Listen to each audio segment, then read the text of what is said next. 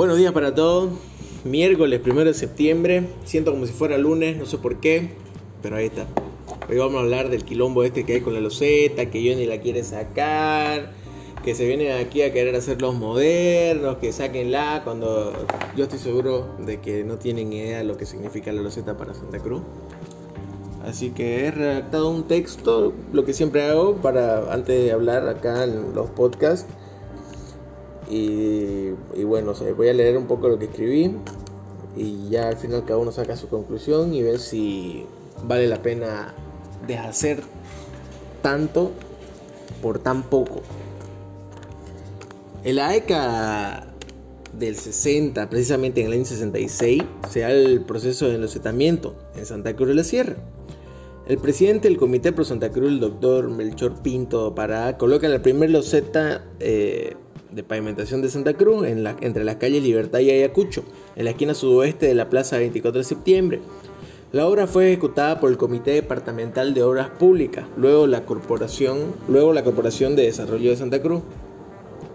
La primera loseta fue colocada a las 10 a.m. por líder cívico, con el 11% de la regalía petrolífera Santa Cruz, empezó a pavimentar sus calles con garantía hipotecaria del edificio de la Cámara de Industria y Comercio, se consiguió el crédito para que Cotas arranque.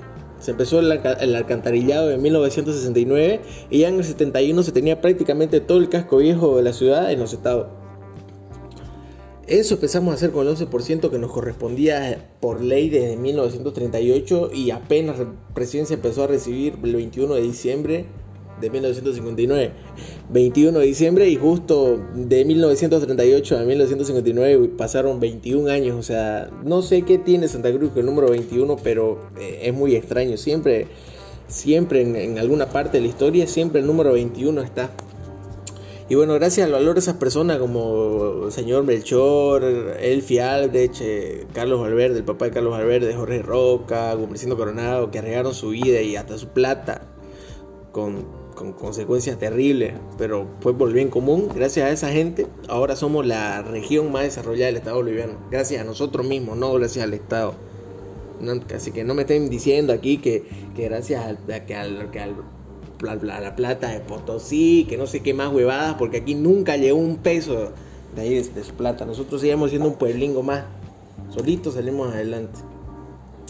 Bueno, después de, este de esta renegadera, la loseta no es solamente pues un pedazo hexagonal de cemento. La loseta representa muchas cosas para nosotros los cruceños.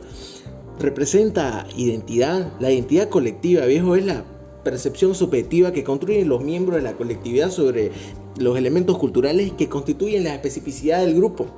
A esos rasgos, esos rasgos, la loseta, la loseta representa, es un referente identitario, representa la lucha cívica, la, insurrección cruceña al Estado boliviano, porque fue como episodio muy bélico que se consiguió el 11% de la regalía para Santa Cruz.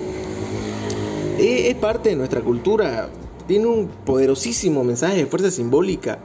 En el símbolo hay algo de realidad presente como latente. La comunicación a través del símbolo no es comunicación vacía, como tampoco tiene por qué ser vacía la política que realiza el gobierno simbólico.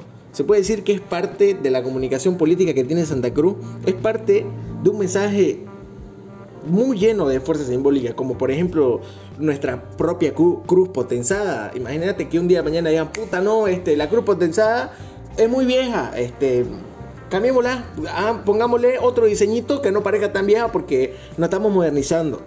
El himno cruceño, como es un socollón, cámbienle la, la parte de la España la grandiosa que comiencen a cambiar parte de nuestro himno porque se quieren venir a ser los modernos ahora. La corona ducal, la catedral, que un camba agarre y puta, eh, ven, vengan, este, vamos a, juntemos plata y revoquemos la catedral. ¿Cómo puede estar con ladrillo visto? ¿Dónde se ha visto? Ya estamos en el siglo XXI. Revoquémosla la catedral y pintémosla con los colores de John y pongámosle Versace ahí en, y pongámosle DJ en la catedral porque está muy antigua con nuestra bandera, puta no, cambiémosle el color de nuestra bandera y pongámosle colores LGBT, ya no, que, que, ya no sea verde, blanco y verde. No se puede pues querer borrar de nuestra memoria colectiva la loseta tampoco. Uno de los efectos sociales de la modernización yo entiendo sin duda que es la transformación del proceso a través del cual los sujetos se vinculan con el grupo al que pertenecen.